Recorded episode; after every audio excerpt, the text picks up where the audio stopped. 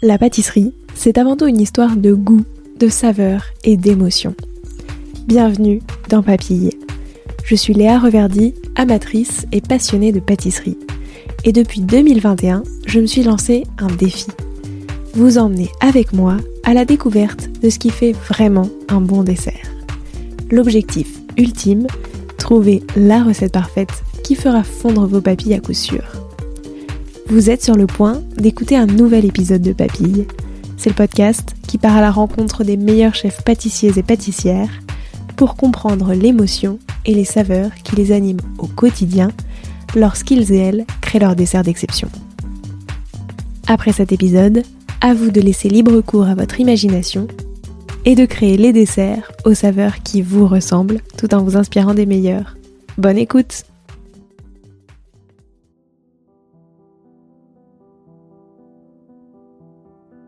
moi, une bonne galette, c'est d'abord un bon, un bon feuilletage. Qu'il soit inversé ou classique, pour moi, un bon feuilletage euh, maison, ça reste euh, essentiel pour une bonne galette. Et évidemment, pour moi, ce qui est le plus important, c'est vraiment la, garniture euh, qui doit être moelleuse, donc que ce soit crème d'amande, crème de noisette, frangipane.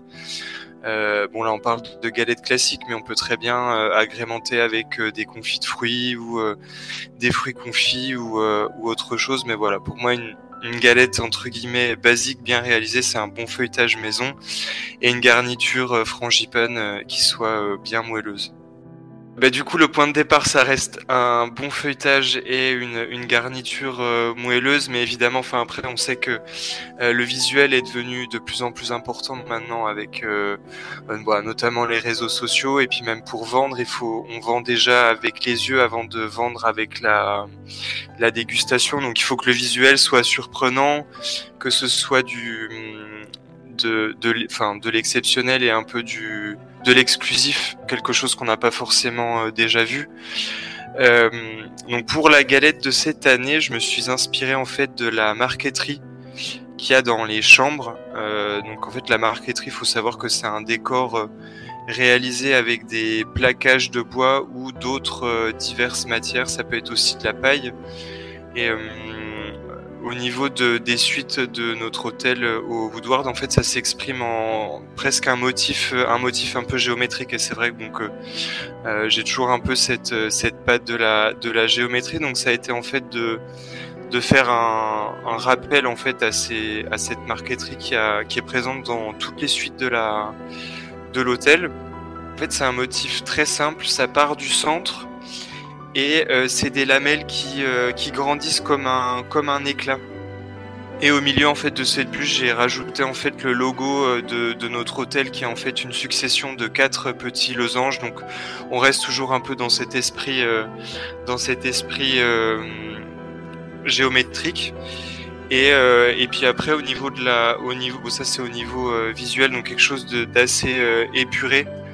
Euh, mais qui reste euh, qui fait un sobre et élégant. Et puis au niveau de la dégustation, cette année on est sur des saveurs de noisettes, donc une crème de noisettes du Piémont avec une petite pointe de fleur de sel.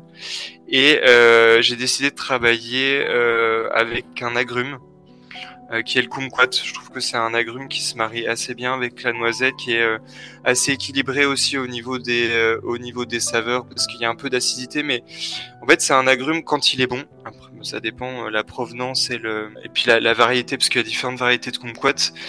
c'est un agrume qui se qui peut se consommer en fait entier. Euh, parce que vous avez en fait la, ce qu'on appelle le zeste et le ziste qui sont assez sucrés et pas très très amers. Et la pulpe à l'intérieur euh, reste acide mais en fait le quand vous mangez enfin quand vous mangez un kumquat euh, entier en fait tout s'équilibre et c'est quelque chose d'assez d'assez linéaire. Donc on retrouve un confit de kumquat et des lamelles de de kumquat confit dans dans la galette de cette année. En fait, j'aime bien associer un fruit sec avec un fruit que ce soit un agrume ou un, un fruit euh, un fruit jaune ou un fruit euh, un fruit rouge. Bah là évidemment on est en janvier donc on est en pleine saison de des agrumes. Donc pour moi ça m'a paru hum, naturel de évidemment euh, prendre un produit en fait qui est, qui est de saison et pas prendre, je sais pas moi, de la framboise ou bon, on aurait pu très bien conserver de la framboise quand c'était la pleine saison et s'en servir après. Mais pour moi, c'est c'est aussi un moyen pas pas d'éduquer les les, euh, les, clients, mais de voilà de dire ben en fait on utilise des produits qui sont de saison, donc on est sur euh, des agrumes. Euh, bon là on n'a pas pu se fournir malheureusement en Suisse, mais on est sur des agrumes français. Et toujours ben, ce, souci de la saisonnalité et des, bons produits. Donc ça m'a paru assez naturel de, de, faire ce choix au niveau du, de l'associé. Bon, ça aurait pu être autre chose, hein, du yuzu ou un autre agrume, mais euh, ou par exemple des fruits exotiques. Mais bon, fruits exotiques, on sait que c'est plus compliqué de se fournir des fruits exotiques locaux, enfin, voire même en fait c'est quasiment impossible. Bah, c'est trouvable, mais je pense que ça se paye très cher et c'est compliqué.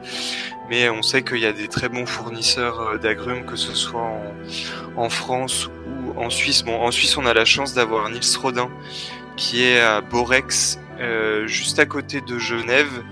Mais bon, malheureusement, en fait, il n'avait pas assez de, il avait pas assez d'agrumes pour subvenir à nos, à nos besoins par rapport à la production. Donc bon, après, on, s'adapte. Moi, je viens de Franche-Comté, exactement de, de, Besançon. Et en fait, euh, dans la région, on a une galette, euh, en fait, une, ce qu'on appelle la galette comtoise, qui est une, c'est une tradition euh, franc-comtoise. Mais alors, ça a rien à voir avec euh, la galette, avec la pâte feuilletée et la garniture euh, frangipane. C'est en fait une pâte à choux qui est parfumée à la fleur d'oranger et qui est cuit euh, assez finement. En fait, on, c'est une pâte à choux qu'on étale. Euh, assez fin, à peu près euh, entre 5 mm et 1 cm, et on dort avec euh, des jaunes d'œufs, on fait des traits un peu comme des losanges, et on cuit ça au four, et en fait ça donne un euh, quelque chose d'assez euh, moelleux, mais ça a rien à voir avec le, les, la galette traditionnelle frangipane. Mais pour moi, c'est, en fait, alors c'est quelque chose que j'adore faire euh, la galette parce qu'il y a le travail du feuilletage. Euh, c'est en général, ça peut être très très joli. Mais pour moi, la, la meilleure galette, c'est la galette comtoise parce que je, je, trouve, enfin personnellement, hein, c'est c'est pas horrible ce que je dis, mais c'est, je trouve que des fois, quand on mange des galettes traditionnelles, c'est très sec.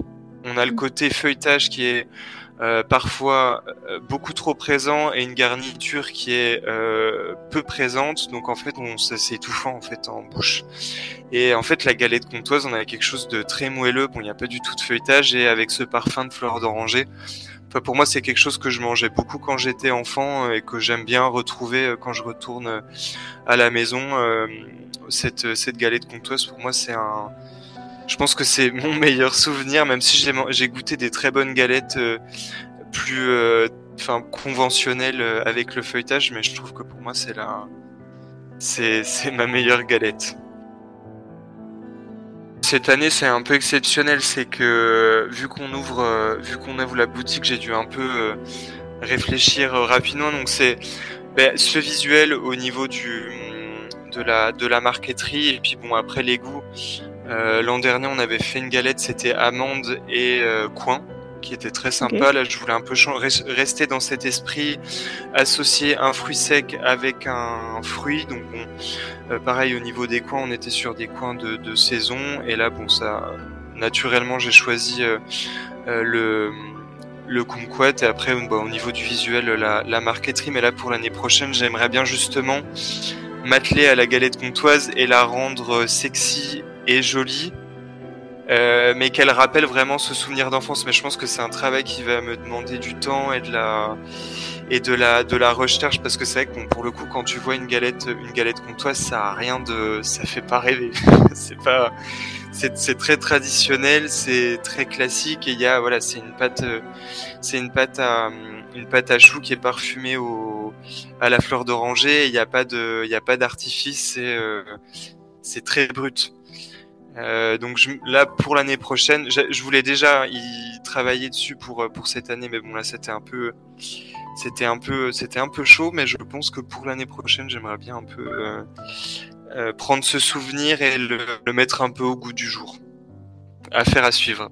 L'idée serait d'associer un peu en fait les deux. Je pense qu'il faudrait que j'incorpore le travail du feuilletage, mais qu'au niveau des parfums, on est un peu et puis qu'on retrouve un peu la texture du de la pâte à choux. Mais après, il y a tout un travail de storytelling aussi au niveau de la de la communication et de la commercialisation de, de la galette. Il faut expliquer que voilà, je suis originaire de de la Franche-Comté et que du coup cette année, je me suis inspiré de mes de mes racines pour euh, pour euh, euh, créer cette euh, créer cette cette galette. Est-ce que, est-ce que ça, c'est quelque chose que tu as déjà fait d'ailleurs dans certains desserts, de reprendre vraiment une tradition, toi, dans ton enfance, qui est super forte, qui peut être propre du coup à la région ou, je sais pas, à ta famille, parce que vous avez une tradition spécifique, et d'en avoir fait un dessert justement, d'avoir expliqué tout ça? Alors ça, ça évidemment, ben, de toute façon, euh, je trouve que la pâtisserie c'est toujours en général la Madeleine de Proust et des souvenirs, euh, que ce soit pour moi ou pour les clients qui goûtent des choses. Euh, ah, ça me fait penser à la poire belle Hélène de ma grand-mère. Donc évidemment pour moi la pâtisserie c'est régressif et évidemment je m'inspire de de ce que j'ai mangé quand j'étais petit. Mais après c'est plutôt, je dirais pas que j'ai euh, spécialement créé un dessert où c'est vraiment un souvenir d'enfance, mais euh, ça m'est déjà arrivé d'utiliser par exemple une recette de, de, cake à l'orange qui s'appelle le sévillant euh, que ma mère que ma mère faisait, que ma grand-mère faisait. Enfin, c'est un peu une recette de famille, donc ça je l'avais déjà mis dans un dessert. mais c'est toujours pour moi la, la pâtisserie c'est c'est toujours des souvenirs d'enfance et euh, j'essaie toujours de, de m'inspirer un peu de ça. Et puis, en fait, la plupart de mes desserts, c'est, je vais jamais partir dans des recherches. Voilà, je vais pas dire que c'est pas euh, approfondi, au contraire, mais mon objectif, c'est vraiment de rendre accessible, euh, que ce soit les desserts de restaurants étoilés, mais que ça évoque en fait des souvenirs. Donc là, par exemple, en ce moment, on a un dessert, la poire belle Hélène. Évidemment, euh, visuellement, on n'est pas sur la poire belle Hélène classique, au contraire, mais que les goûts en fait rappellent vraiment euh, la poire belle. Ou euh, on a un dessert aussi qui est inspiré de la coupe de la coupe ardéchoise qu'adore le chef exécutif de l'hôtel Olivier Jean. Donc c'est pareil, c'est un peu un clin d'œil à son enfance à lui pour le coup, parce que moi la coupe ardéchoise, j'avoue que je connaissais pas spécialement. C'est lui qui m'a fait découvrir, donc voilà, c'est toujours un peu pour moi des des, souvenirs d'enfance euh, en général un peu les desserts que j'essaie de, de, concevoir pour en fait toucher les clients. Parce que c'est vrai que je trouve que des fois on va dans des restaurants gastronomiques. Alors bon moi j'adore mais on est presque perdu parce que la la, réflexion du pâtissier ou même en cuisine est tellement approfondie que du coup on part sur des saveurs qui sont hyper compliquées. Alors moi je trouve ça intéressant, mais je peux comprendre que d'autres clients en fait ont du mal à, s'identifier et du coup à, vraiment aller au bout de l'expérience gustative et à comprendre en fait le euh, où voulait aller, enfin ce que voulait retranscrire en fait le chef pâtissier. Pour moi, ça doit être lisible, mais bon, ça euh, c'est ma vision de, de la de la pâtisserie pour la dégustation, euh, bah, quand le client reçoit sa, sa galette, euh, en général, elle est cuite le, elle est cuite le matin. Donc, si elle est consommée dans la journée, c'est vrai que c'est plutôt sympa, je trouve, de la, de la passer au four pendant, une à deux minutes à 180, histoire de la, de la, qu'elle soit un petit peu tiède et puis qu'elle soit croustillante. Et si elle est consommée le lendemain, bah c'est pareil. Par contre, il faut vraiment la, la je pense que c'est même nécessaire de la, de la passer au four et de la, de la réchauffer parce que en général, il fait, avec l'humidité, le feuilletage a tendance un peu à se ramollir. Donc euh, c'est pour la dégustation et puis même je trouve que c'est plus agréable de, de manger une galette qui est un peu tiédie comme si elle sortait du four que plutôt à température ambiante ou froide. Surtout pas de frigo.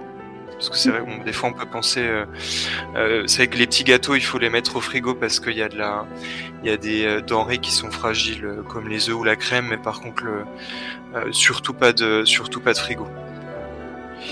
Et après en boisson, ce que je conseillerais, j'irais plutôt un thé. bah bon là, on est sur des saveurs noisettes et agrumes, donc pourquoi pas un thé un thé aux, agrumes ou un thé vert ou peut-être un, thé au jasmin. Moi j'aime beaucoup le thé au jasmin, donc je pense que ça, ça se marierait euh, très bien, euh, très bien avec.